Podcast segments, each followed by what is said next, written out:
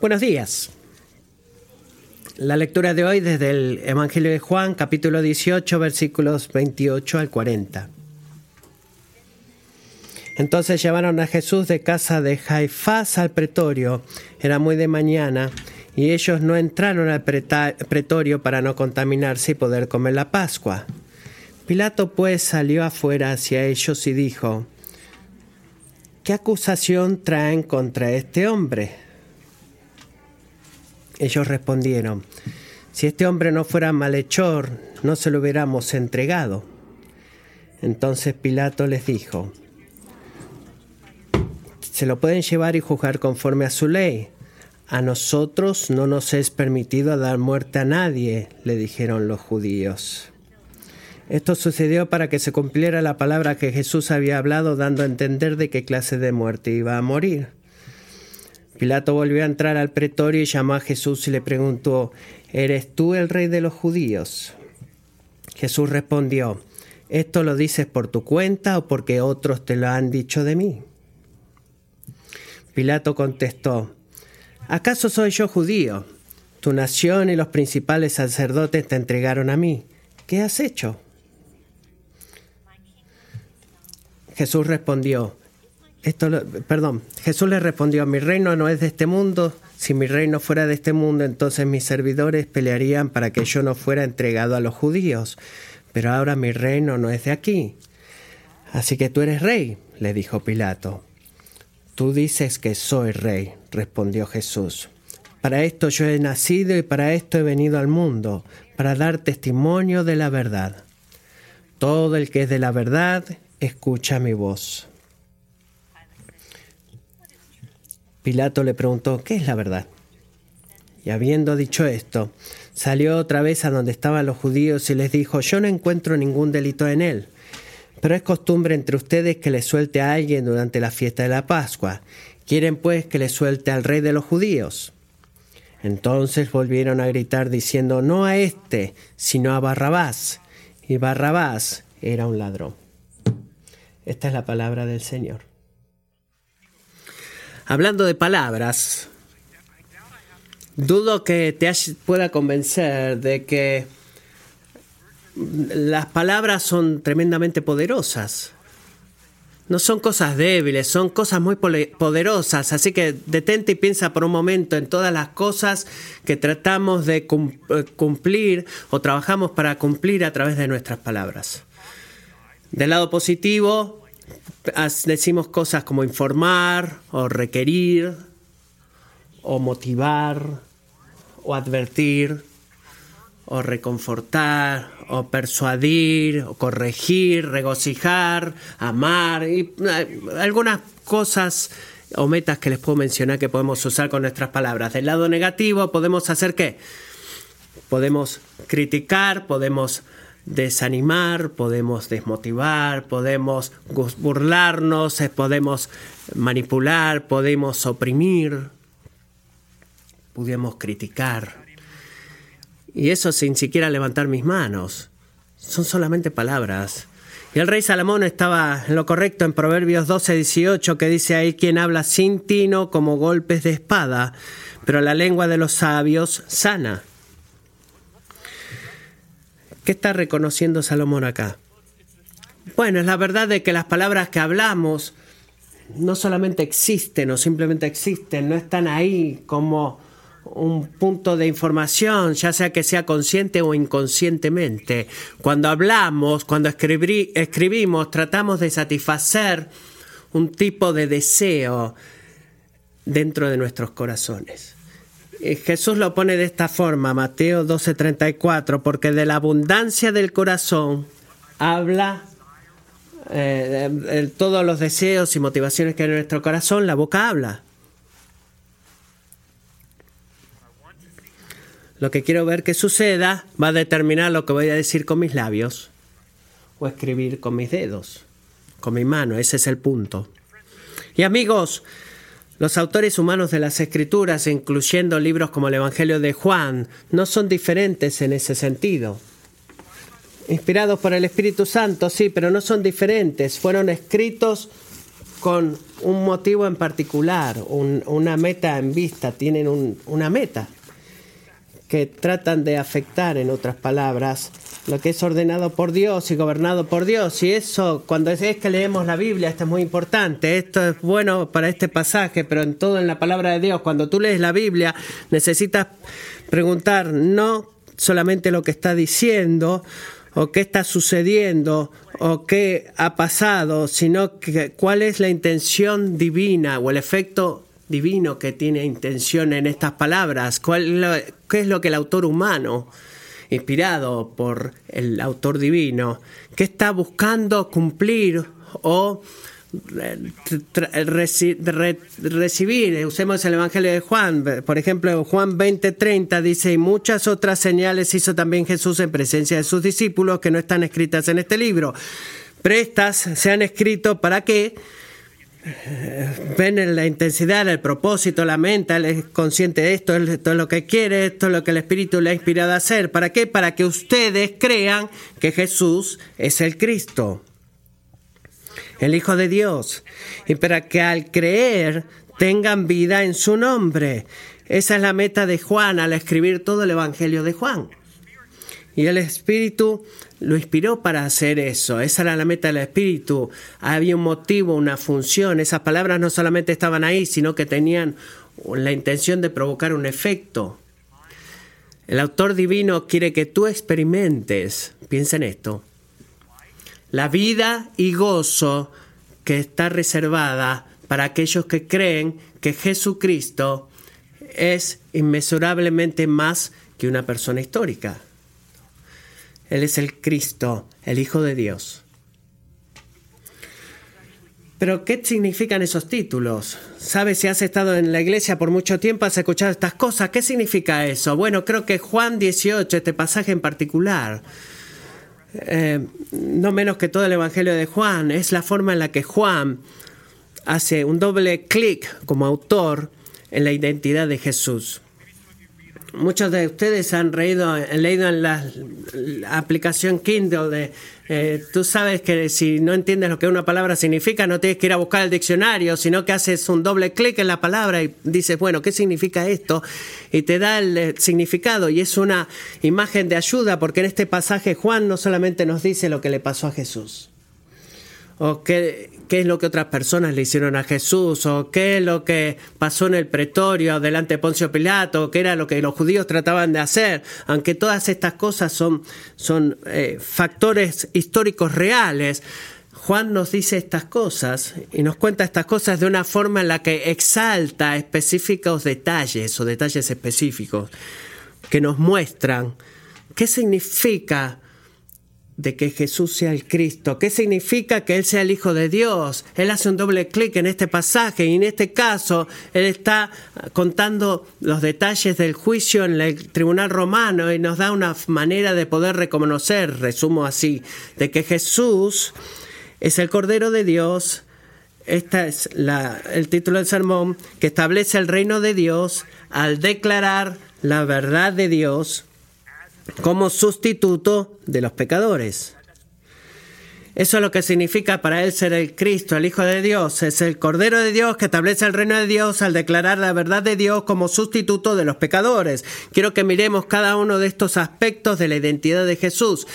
Eh, qué tipo de doble clic está haciendo Juan para que entendamos y miren lo que el impacto que hace en nuestros vidas. Primero, Jesús es el Cordero de Dios, Él es el Cordero de Dios es de ayuda poder saber acá en Juan 18 que una gran fiesta está sucediendo acá, ¿verdad? Para ponerlo de una forma agradable. El festival de los judíos de la Pascua estaba sucediendo. Si no saben lo que es, en breve es un festival de siete días que sucedía cada año en Jerusalén, que conmemoraba o recordaba, así que recordaba el acto decisivo de la redención divina en el Antiguo Testamento, el día que el Señor libró a su pueblo Israel de la esclavitud en Egipto. ¿Cómo hicieron eso? ¿Cómo hizo Dios eso? Bueno, Él me envió diez plagas hacia Faraón y su pueblo y la última era la peor, porque el ángel del Señor fue a través de toda la tierra de Egipto y mató a todos los primogénitos de Egipto. pero los primogénitos de Israel fueron evadidos y salvados. ¿Por qué?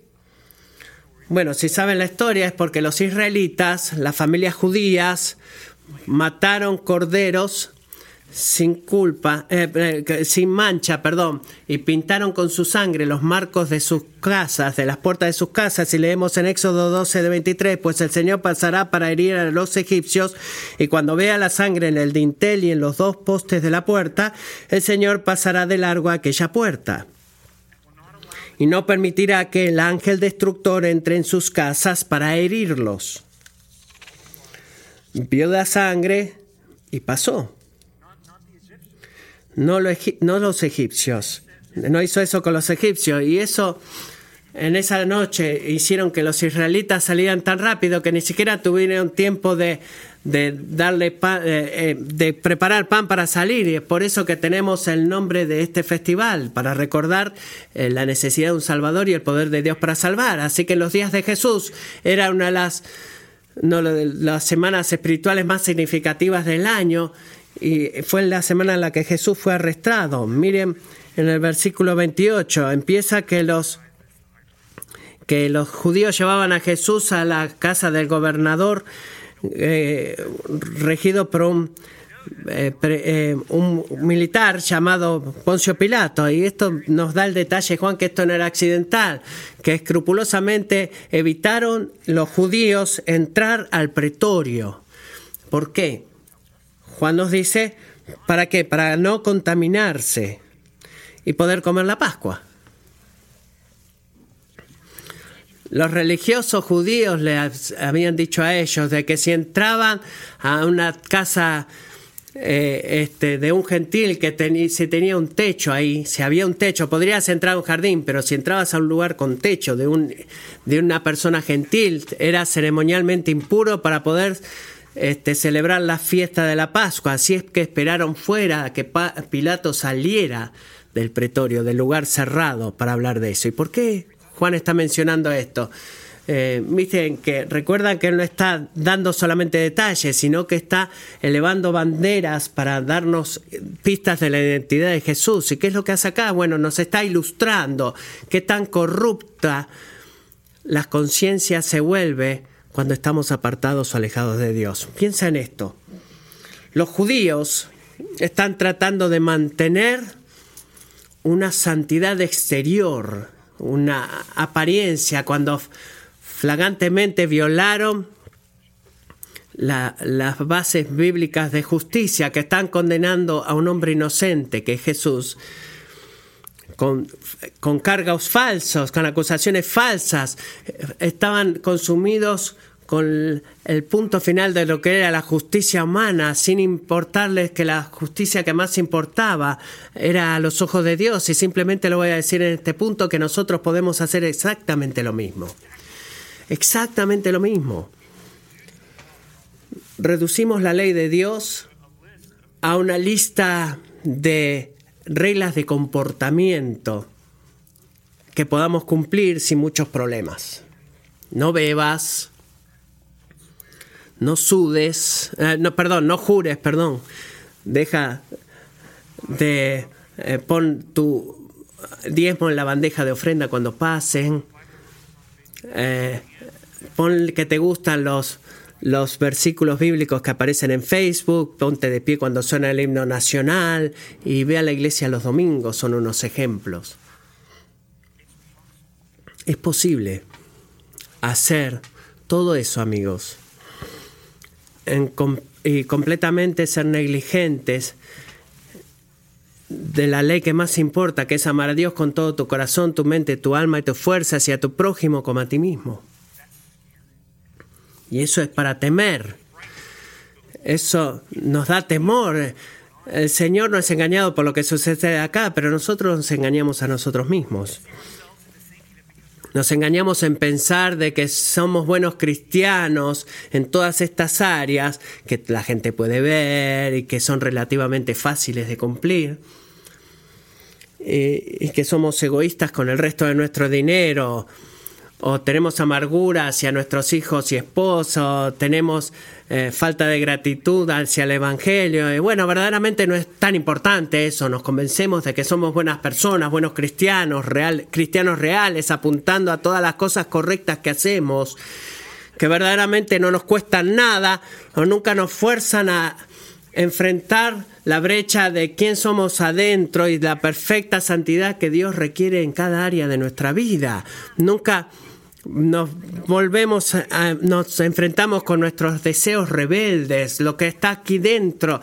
De, ser la autoridad de nosotros mismos en lugar de someternos a la autoridad de Dios, calladamente, eh, eh, acallamos nuestra conciencia este, buscando el defecto en, en el prójimo. De tantas formas hacemos eso. Y no estoy diciendo honrar al Señor en las áreas pequeñas de la vida no importe. No, no estoy diciendo eso. Estoy feliz de hacer esas cosas también, o que hagamos esas cosas también, pero estoy hablando de la hipocresía espiritual que los judíos demostraron, escrupulosamente manteniendo su pureza ceremonial, y manipulando todo el sistema legal para injustamente condenar al Hijo de Dios es un caso de estudio en lo que es la pobreza de lo que es la justicia del hombre. Así que escucha la advertencia en estas palabras. No te engañes a ti mismo pensando de que tú puedes apuntar a un área de tu vida donde estás haciendo lo correcto, que tú eres inocente delante del trono de Dios. Ninguno de nosotros, ni siquiera uno, es justo. Nadie, incluyendo los pastores. Todos necesitamos un Salvador. Es el mensaje consistente de la Biblia completa que todos necesitamos un Salvador. Y al enviar a Jesús dentro del pretorio, miren lo que está sucediendo acá, los judíos permanecen limpios y Jesús se convierte en qué? En alguien impuro, ceremonialmente hablando pero está impuro. Y al hacer eso,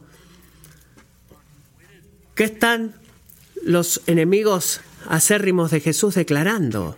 Sin, sin la intención quizás o ilustrando de que Jesús es el Cordero Pascual, al cual el festival apunta. Él está llevando nuestra culpa, nuestra injusticia, nuestra impureza a la cruz para que el juicio de Dios misericordiosamente pase de nosotros y Él es el Cordero de Dios y los judíos en ese mismo momento están ilustrando algo del gran cambio de lo que es el Evangelio.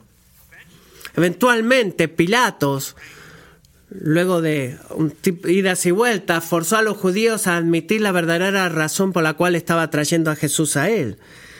Miren versículo 31.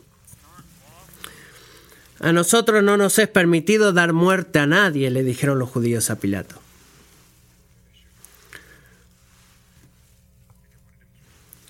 Ellos querían que Jesús muriera. Y esa declaración es históricamente correcta. Saben, los romanos reservaban la el, derecho de la ley capital para ellos mismos y necesitaban los judíos que Pilato lo encontrara culpable de muerte para poder crucificarlo. Y en este punto, mientras leemos de los versículos 29 al 31, este ida y vuelta entre los judíos y Pilato, muchas situaciones políticas, es como un debate en televisión entre políticas, la postura, la crítica, la manipulación. Se puede sentir como que Jesús es un, precio político.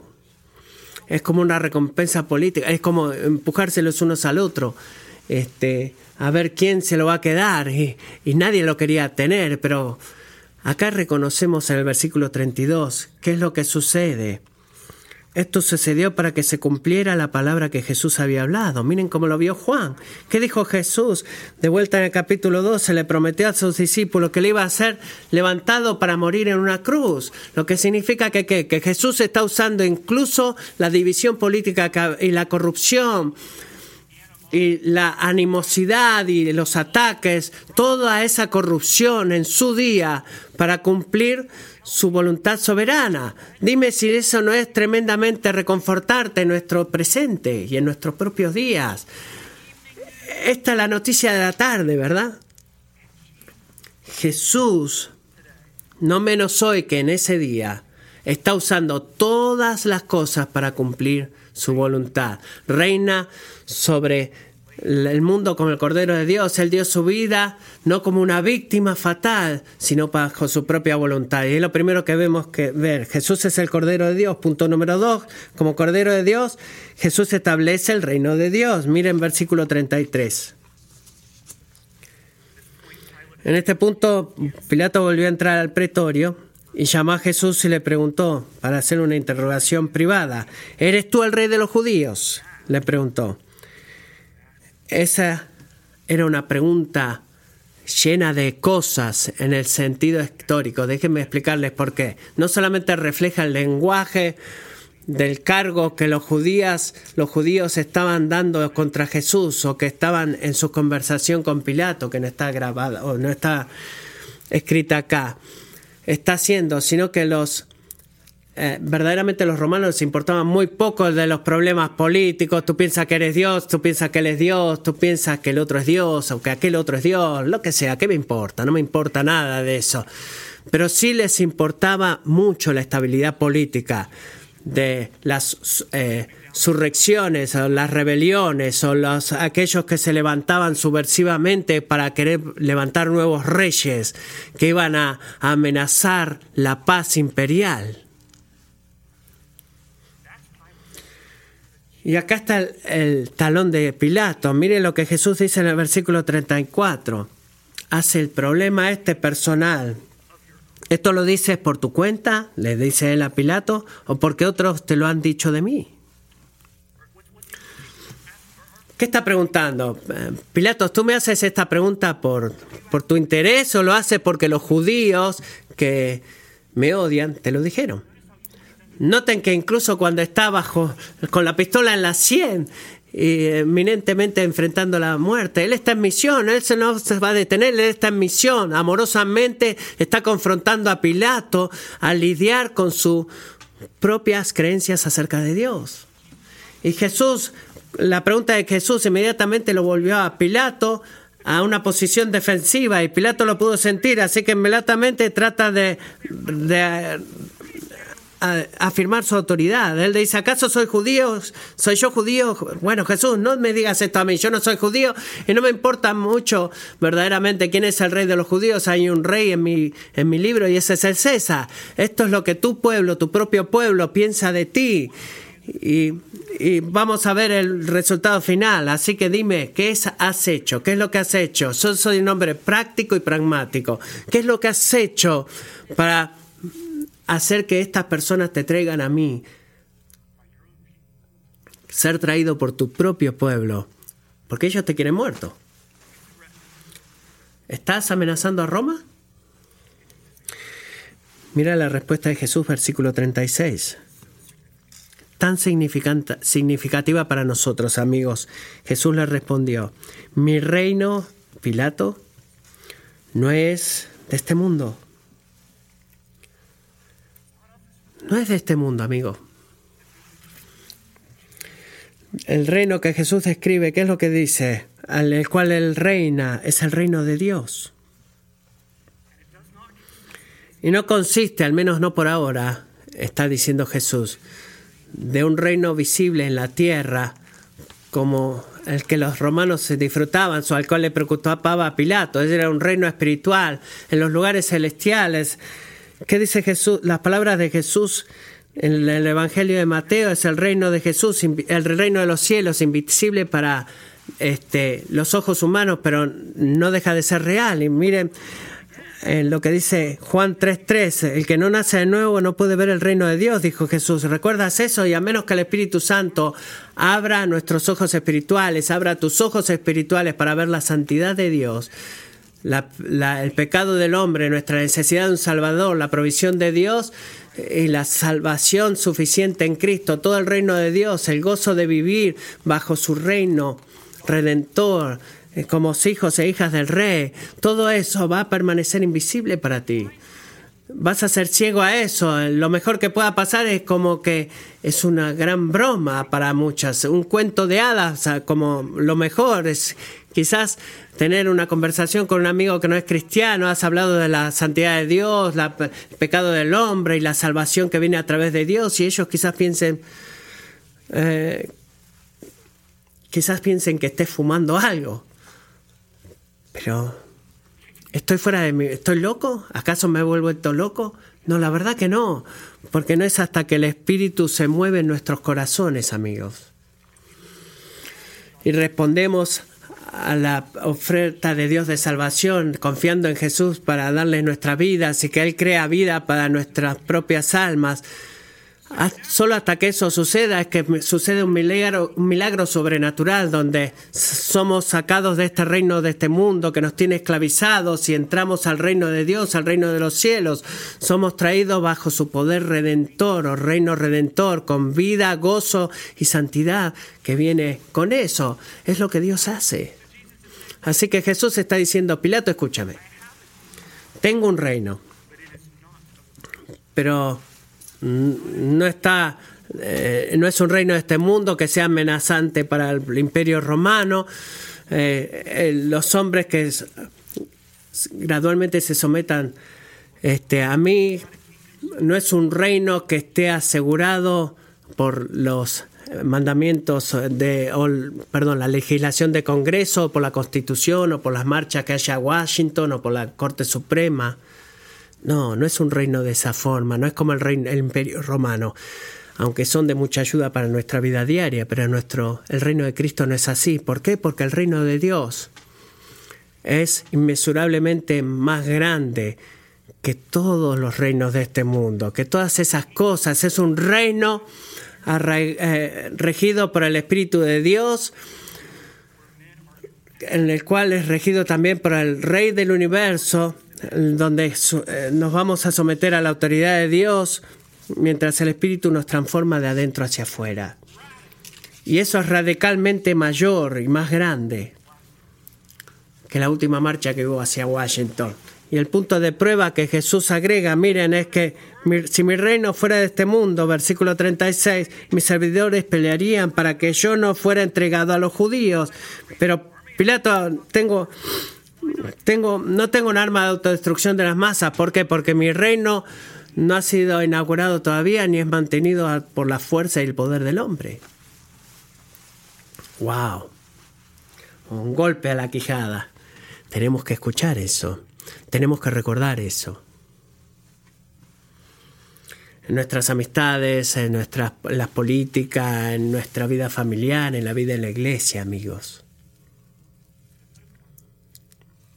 Para hablarlo claramente, cuando tú te encuentras presionando o empujando, peleando, ya sea verbalmente o físicamente, para hacer que alguien más crea lo que tú quieres que ellos crean, o hagan lo que tú crees que Dios quiere que ellos hagan, cuando tú estás trabajando bajo el peso abrumador de querer tú mismo hacer que el reino de Dios llegue, escucha esto, estás trabajando en vano.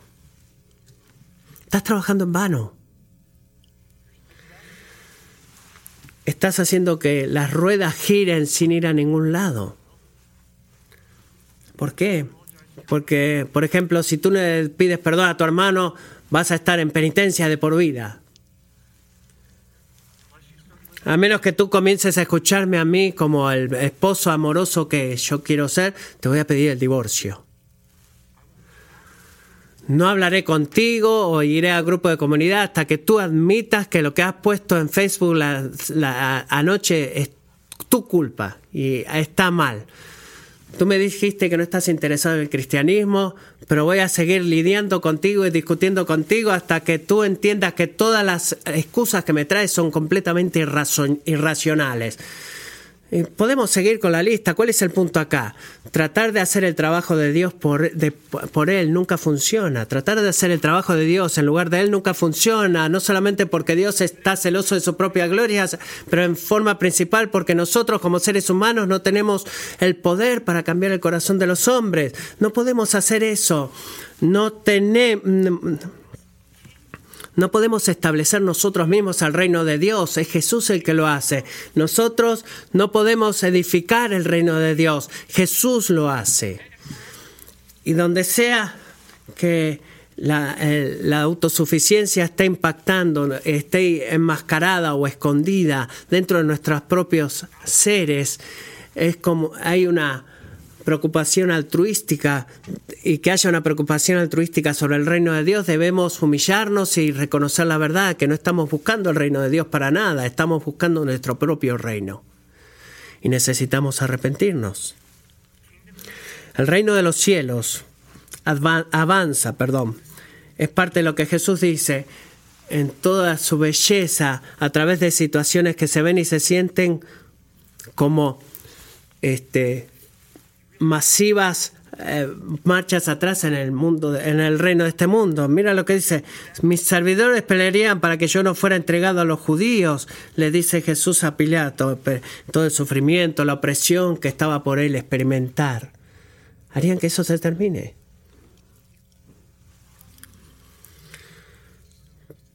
Pero no solamente él podía ser librado de los judíos, no hubiera un problema, sino que hubiera sido un acto de maldad que Jesús hubiera utilizado para cum- cumplir su obra salvadora de acuerdo a su perfecta voluntad. ¿Cuál es el punto acá? O sea, estamos hablando de la maldad de los judíos que él permitió que sucediera.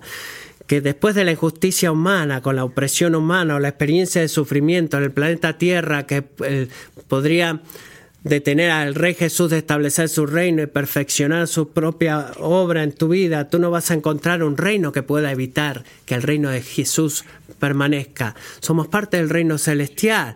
No puede ser exaltado o movido. No hay poder en la tierra que pueda eh, movernos. Colosenses 3.3, en la esencia de su reino. No es la salud, la- el dinero, la prosperidad en la vida, porque eh, el reino de Dios es infinitamente mejor de eso, que eso, perdón. Es gozo, santidad, esperanza, corazones que claman a través de una relación íntima con el Rey de los cielos, amigos. El saber de que Él haya sido entregado a los romanos o cu- cualquier sufrimiento que tú alguna vez puedas experimentar en tu vida, el saber que eso no puede detener el avance del reino de Jesús y que reine el, reino de Jesús. Eso es increíble porque, porque Jesús reina. No está el reino de, este- de Jesús sujeto a las pandemias o los problemas que puedan suceder en este reino eh, y que hagan que nuestra mente diga y diga, se vuelva loca diciendo, wow, ¿qué va a pasar con el reino de Cristo? No, debemos recordar que nada puede tocar, al- nada en este mundo puede tocar el reino de Cristo. Él lo ha establecido. ¿Y cómo lo hace? Punto número tres, Jesús revelando la verdad de Dios hace que el reino de Cristo avance. ¿Cómo hace? Revela la verdad de Dios. Mire el versículo 37, cuando Pilatos respondió, así que tú eres rey. Le dije a Lisa, es como que estás discutiendo con tus hijos. Cuando leo este, es como papá e hijo discutiendo una y otra vez. Eh, Jesús básicamente le dice, bueno, tú dices que sos rey, pero no como una respuesta así eh, irónica ni nada, no. ¿Por qué lo vuelve a Pilato a, arrinconar de esa manera? Porque él sabe que el concepto completo de Pilato de reinos y reyes es una fuente secular que él tiene eh, de información y Jesús sabe que la plenitud del reino de Dios y lo que significa que Jesús sea rey no puede ser contenido en el concepto finito de Pilato de lo que los romanos también piensan que son reinos y reyes así que tiene que sacarlo de esa categoría nada sucede en el, en el reino de este mundo. Mira lo que dice el versículo 37. Para esto yo he nacido y para esto he venido al mundo. ¿Para qué? Para dar testimonio de la verdad. Como el el reino de Dios sale a la luz y empieza a avanzar, dando Jesús testimonio de la verdad. Vine a dar testimonio de la verdad, no te vine con un ejército, sino que vine a dar testimonio de la verdad. Noten que Él está afirmando la realidad de la humanidad. Él verdaderamente nació como hombre y también es finito en cuanto a su deidad. Él vino a este mundo para qué? ¿Para qué era necesario eso? Para que Él él no podía existir fuera de este mundo porque Él, siendo fuera de este mundo, como Dios que ha creado el mundo, necesitaba venir como hombre para, por una razón específica, para dar testimonio de este mundo. Juan 1.18 dice, nadie ha visto jamás a Dios, el unigénito Dios, Jesús, que está en el seno del Padre. Él lo ha dado a conocer. Así que piensa cuidadosamente en esta, en este, en esta pregunta. Jesús revela qué? Revela la verdad de Dios a través de la naturaleza de su persona, el carácter de su obra, culminado en la cruz con sus excelencias eh, puesta toda la vista, cuando fue la resurrección. La, cruz nos confronta con qué? Con la justicia de Dios, que él, nos confronta también con la misericordia de Dios. Él tomó el, castigo que merecía por nosotros, la verdad de que Jesús vino a dar testimonio. Es la verdad del Evangelio también. Así que cuando Jesús habla de su misión, de dar testimonio de la verdad, la palabra del Evangelio, a través de la palabra del Evangelio, Él no está dejando a todo el reino el, todo el tema del reino y del rey detrás. Él está llenando y hablando del lenguaje de rey y reino con un significado nuevo y radicalmente distinto. Dice, mi reino no es de este mundo, Pilato, así que no establezco mi reino, ejercito mi reinado como los reyes de la tierra lo hacen, con sirvientes que pelean por ello. Bueno, ¿cómo estableces tu reino y ejercitas tu reinado? Lo hago a través de la palabra, de, de mi palabra que de verdad que da vida, el Evangelio, la palabra de verdad. Tenemos que recordar, hermanos y hermanas, que la palabra de Dios no es solamente algo que está ahí eh, en, un espacio espiritual, como una enciclopedia en tu biblioteca en casa, eh, que dice que se ve tan linda ahí pero nunca la lees. No, la palabra de Dios no está solamente ahí, sino que cuanto más eh, mayor información disponible, la palabra de Dios es como Él ejercita su poder en el universo. Así que cuando Él habla, cosas suceden, ese es el punto.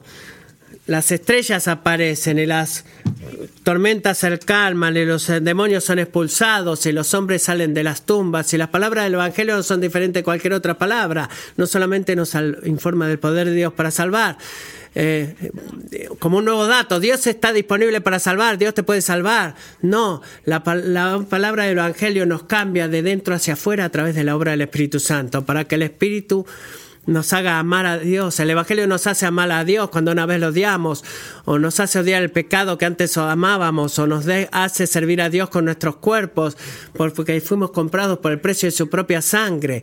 Por eso al dar testimonio de la verdad del Evangelio, a través del poder salvador de su vida, muerte y resurrección. Es lo mismísimo que Jesús usa para establecer su reino redentor. Él hace que su reino entre en los corazones y las vidas de su pueblo. En otras palabras, Él ejercita su reino y edifica su reino a través del poder de su palabra, que es la palabra del Evangelio. No es rey y reinos, dar testimonio o no dar testimonio, no. Mi reino avanza a través del testimonio. Y ese es su punto. Y diciendo la verdad, eh, nos fuerza a tomar una decisión. Cada uno de nosotros somos forzados a tomar una decisión. Mira el versículo 37. Sigue tomándolo de forma personal el con Pilato. ¿Vas a escuchar las palabras de Jesús o no? Todo el que es de la verdad, escucha mi voz. ¿Te has dado cuenta que sea que escuches o no a Jesús, que diga, ah, bueno, eh, vamos a hacer eso a la mañana, escuchar un rato la radio eh, o las palabras en la aplicación bíblica? No, toma tu corazón Y escucha la verdad que nos dice acá, sea que hagas o no eso, no es un tema moral del que estamos hablando. Hay gente que sigue a Jesús, otros no. Bueno, está bien si tú lo haces. No, sea que tú lo hagas o no escuches a Jesús. Es lo que determina si tu vida está edificada en la cruz, en la verdad o no, o si está edificada en una mentira. No es inconsecuente lo que estamos acá. La verdad no es encontrada con lo que se encuentra en ti mismo. La verdad se encuentra al escuchar a Jesús. Nunca vas a encontrar la verdad, nunca vas a saber al Dios verdadero, conocer al Dios verdadero o al verdadero tú escuchando solamente tu voz. Solamente vas a saber a conocer al verdadero Dios y al verdadero tú escuchando la voz de Jesús. Siempre. Al punto de que Pilato, miren versículo 38, eh, no nos da una bandera acá de lo que eran dos millennials antes de su tiempo. Nos muestra acá cómo iban a ser los dos millennials. Versículo 38, Pilato le pregunta, ¿qué es la verdad? Eso es lo que piensan los millennials. ¿Qué es la verdad? Todo es verdad. Todo es considerado verdad.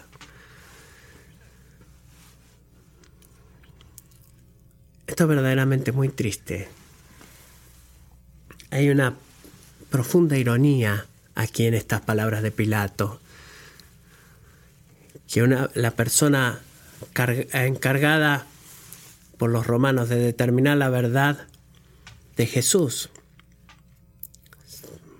deja todo el concepto verdaderamente. Si la verdad para él era irrelevante, porque era un hombre práctico y todos los filósofos en Roma que eran tan especulativos, verdaderamente no me importa quién está a cargo, hay tantas versiones de la verdad que es verdaderamente imposible de conocer y saber cuál es la verdad.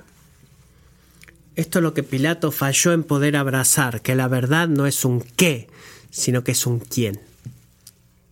No es un qué, qué es la verdad, sino quién es la verdad. La verdad es la revelación del carácter y caminos de Dios en la persona y obra del Hijo de Dios. Nacido como hombre, eh, de eso se trata Navidad, rescatándonos de nuestros pecados. La verdad no es una palabra esotérica o una idea noble. No es una aventura sin, sin destino final. ¿Escuchaste eso? Un viaje sin destino final, perdón. La verdad es una persona, es Jesús, el Cordero de Dios, que estableció el reino de Dios, revelando la verdad de Dios, la cual es preeminentemente que la gloria de Dios, su justicia y su misericordia y poder para salvar a hombres pecadores. Esa es la verdad. Y Jesús hace todo eso, punto número cuatro, convirtiéndose en el sustituto de los pecadores. Miren versículo 37. Es increíble cómo los detalles importan a través de todo este capítulo. Y en el capítulo 19, cuando entremos en ese capítulo, Juan sigue usando las palabras de Pilato para decirnos verdad acerca de Jesús. Es como volver al debate político otra vez. Todo lo que la gente hace, todo ha sido usado y guiado para cumplir el propósito del Señor. Es increíble. Miren versículo 37. Pilato vuelve a los judíos y les dice, ¿qué? No encuentro nada en este hombre. El versículo 38 está hablando él, se equivocó, perdón. Yo no encuentro ningún delito en él. Sabiendo lo que leemos y lo que conocemos, leyendo el versículo 38, no es el mayor malentendido de todo el pasaje. No encuentro culpa en él. Por supuesto que no lo vas a encontrar, Pilato. Él es el santo de Israel. Él es aquel que habita como luz a la cual nadie se puede acercar a menos que Él quiere. Él es aquel en cuales los ángeles ocultan su rostro. Es aquel Pilato, es ese hombre Pilato. Es aquel al cual tú estabas interrogando, porque tú pensabas que tú mente humana limitada, podrías este, discutir con el santo, tú podías quizás elevar una acusación para poder acusarlo y decir, Dios, verdaderamente tú no has sido fiel o nos has tratado injustamente o no has sido sabio en esta situación. Claramente, el debate con Jesús lo perdiste. Dios, amigos, es siempre el inocente, porque es perfectamente santo. No hay acusación o, o, cargo contra él que sea concebible, que pueda poner a Dios en el asiento más pequeño o en el sillón de los acusados. Él es perfecto. Y si Pilato tuviera palabra de integridad en este punto, en este punto hubiera dicho, terminado, caso cerrado, Jesús exonerado. Pero Pilato no es movido o regido por la verdad, sino por su ansiedad y sed de sed políticas y ambiciones políticas. Así que podemos ver que Jesús estaba verdaderamente eh, frustrado con, perdón, los judíos estaban frustrados por el veredicto que le había dado, que él era judío, que él era inocente. Este, sí que Pilato les dio la opción, es como una oferta para decir, bueno, políticamente era sabio lo que hizo Pilato de tratar de ganarse el favor con la gente. En el versículo 39 dice, pero es costumbre entre ustedes que les suelte a alguien durante la fiesta de la Pascua. Quieren pues que les suelte al rey de los judíos. Miren el movimiento que estaba haciendo él, la hipocresía que había en Pilato. Sabía que era inocente, pero así todo. Él no lo declara inocente. Recuerden que Pilato no creía que Jesús era rey inconsecuentemente. Si algo podía llamarlo a, Jesús rey de los judíos, eh, él verdaderamente la impotencia y, y la poca influencia que podrían tener ellos, los judíos, siendo un pueblo pequeño, este, para amedrentar al imperio romano. Verdaderamente a Pilato quería salirse del problema. Y por eso Juan lo dice eh, en el versículo 40, no nos sueltes a este hombre, no a este, sino a Barrabás. ¿Quién es Barrabás? Juan nos informa al final del versículo 40 que él era un ladrón, un ladrón culpable. En el Evangelio de Mateo agrega que era un prisionero notorio.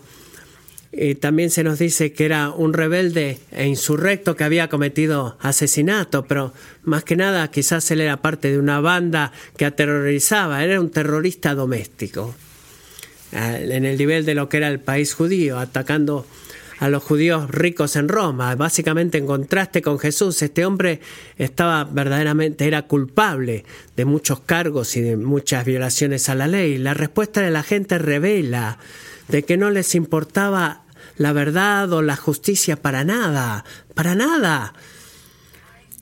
Ellos despreciaron a Jesús, especialmente su autoridad divina. ¿Por qué? Porque eh, quisieron ser parte de liberar a un, a un terrorista que era culpable en lugar de exonerar al Hijo de Dios. Esa es una imagen de la profundidad de nuestra animosidad o, nuestra falta de animosidad hacia Dios y en un mundo que está tan equivocado y tan errado, ya sea que tú seas blanco o negro, escúchame lo que digo, sea que seas miembro de una mayoría o minoría, nuestra naturaleza y profunda eh, eh, alianza o, fidelidad no es hacia la verdad o la justicia, sino que es hacia mi propia autoridad.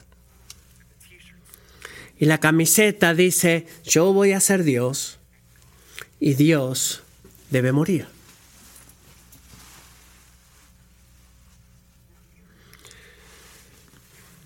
Si somos honestos en un sentido, estamos más que dispuestos a sacrificar la verdad y la justicia si es necesario, para mantener nuestra independencia de Dios.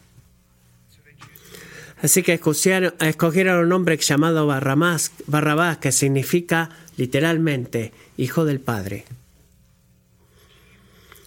por sobre Jesús, que es quien, el verdadero Hijo del Padre. Escogieron a un hombre que era verdaderamente culpable sobre un hombre perfectamente inocente. Escogieron al ladrón sobre el buen pastor. Y esa es una imagen de lo que todos hacemos, amigos, cuando rechazamos a Jesús por todo lo que el mundo puede ofrecernos. Ofrecernos, perdón. ¿Por qué digo eso? Porque cuando hacemos eso, escogemos en última instancia robar y matar y destruir y robarnos a nosotros mismos. Es la insanidad del pecado. Y el cambio no podría ser más impactante, pero no era un accidente. No fue un accidente, fue ordenado por Dios, porque dirige nuestra atención al mismísimo corazón del Evangelio. ¿Cuál es ese? De que es el Cordero de Dios, Jesús. No establece el reino de Dios por el poder de, y por el temor que provocan los demás, no, sino que se convirtió en un sustituto de pecadores. Es como lo hace. El inocente es condenado y el culpable es liberado. Es el corazón del Evangelio. Así que si tú quieres sostener el amor de Dios para ti, tú quieres retener el amor de Dios para ti, debes mirar ahí. Debes mantener tus ojos ahí. ¿Por qué? Porque cuando miras ahí, ¿qué es lo que ves? Ves a Jesús permitiendo a un a, una multitud criminal que lo cambia él por Barrabás. Puedes ver el cambio y necesitas considerar de que eso es exactamente lo que el Rey Jesús ha hecho por ti. Exactamente lo que él ha hecho por ti. Él no es, volviendo al doble clic que hablamos, ¿qué significa ser Cristo el Hijo de Dios? No es como los reyes de este mundo que pelean para preservar su propia vida. Él hace qué? Él es un rey, un diferente tipo de rey que da su vida, derramando su vida. Ese es el Evangelio. Todo este capítulo, vamos a terminar con esto. Verdaderamente nos fuerza a considerar, esto es tan bueno amigos, cómo, vamos a, cómo respondemos a Jesús. No en el pasado, sino ahora mismo. ¿Estás escuchando la voz de Jesús? ¿Estás prestando atención a las palabras del Evangelio y los clamores que hace a tu vida como un pecador que necesita un Salvador? ¿O estás caminando alrededor tratando de mantener tu propia justicia o establecer el reino de Dios para Él? La humildad que necesitamos, francamente, para confiar en que Jesús traiga su reino y lo cumpla en nosotros y alrededor nuestro viene de dos maneras. Debemos primero reconocer la pobreza de nuestras, perdón, de nuestras propias obras para encomendarlas a Dios, confesar al Señor. Que tú, como los judíos, tratabas de cultivar tu propia justicia de en formas accesibles, en lugar de honestamente lidiar con los deseos profundos, pecaminosos en tu corazón, confesar tu necesidad de un Salvador en esas áreas. Y segundo, regocijarte en la autosuficiencia de la obra de Jesús en favor tuyo. Romanos 5.8 dice que, aunque éramos pecadores, aunque seguíamos resistiendo a la verdad como Pilato, o eminentemente culpables como Barrabás, o ciegos a la gloria de Dios como la multitud judía, o pecadores como somos, Cristo murió por nosotros. Él hizo todo lo necesario para hacerte justo que delante de Dios. El cristianismo no se trata de hacer más cosas para Dios, sino que se trata de reconocer y confiar y regocijarnos de que Dios ha hecho todo por ti. Esa es la buena noticia del Evangelio. Ese es el mensaje de Navidad. Es por eso que es bueno que Jesús haya venido, porque Él es el Cordero de Dios, que estableció el reino de Dios, hablando verdad, la verdad de Dios, como el sustituto por los pecadores. Ninguno que espera en Él va a ser defraudado, y ninguno que viene a Él alguna vez será apartado. Esta es la palabra del Señor, Iglesia. Que no retorne vacía. Oremos. Rey Jesús, antes que nada, gracias que tú eres el Rey. Gracias que eres el Rey. Gracias por la libertad gloriosa que viene de descubrir que tú no nos necesitas o ni siquiera nos, nos, nos, nos quieres para establecer tu reino. Ese es tu trabajo, Jesús, es tu reino. Y tú haces eso dando testimonio, revelando, proclamando y haciendo que se cumplan las gloriosas verdades de la palabra del Evangelio. Gracias por eso, Señor. Gracias por ser un Dios que está lleno de misericordia y gracia y amor y compasión por pecadores como nosotros. Gracias por hacer el gran cambio.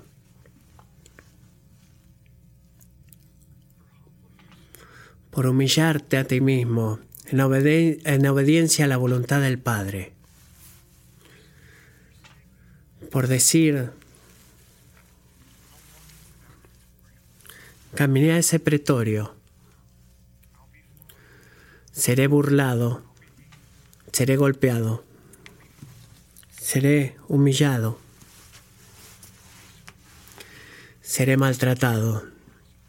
Y también seré crucificado.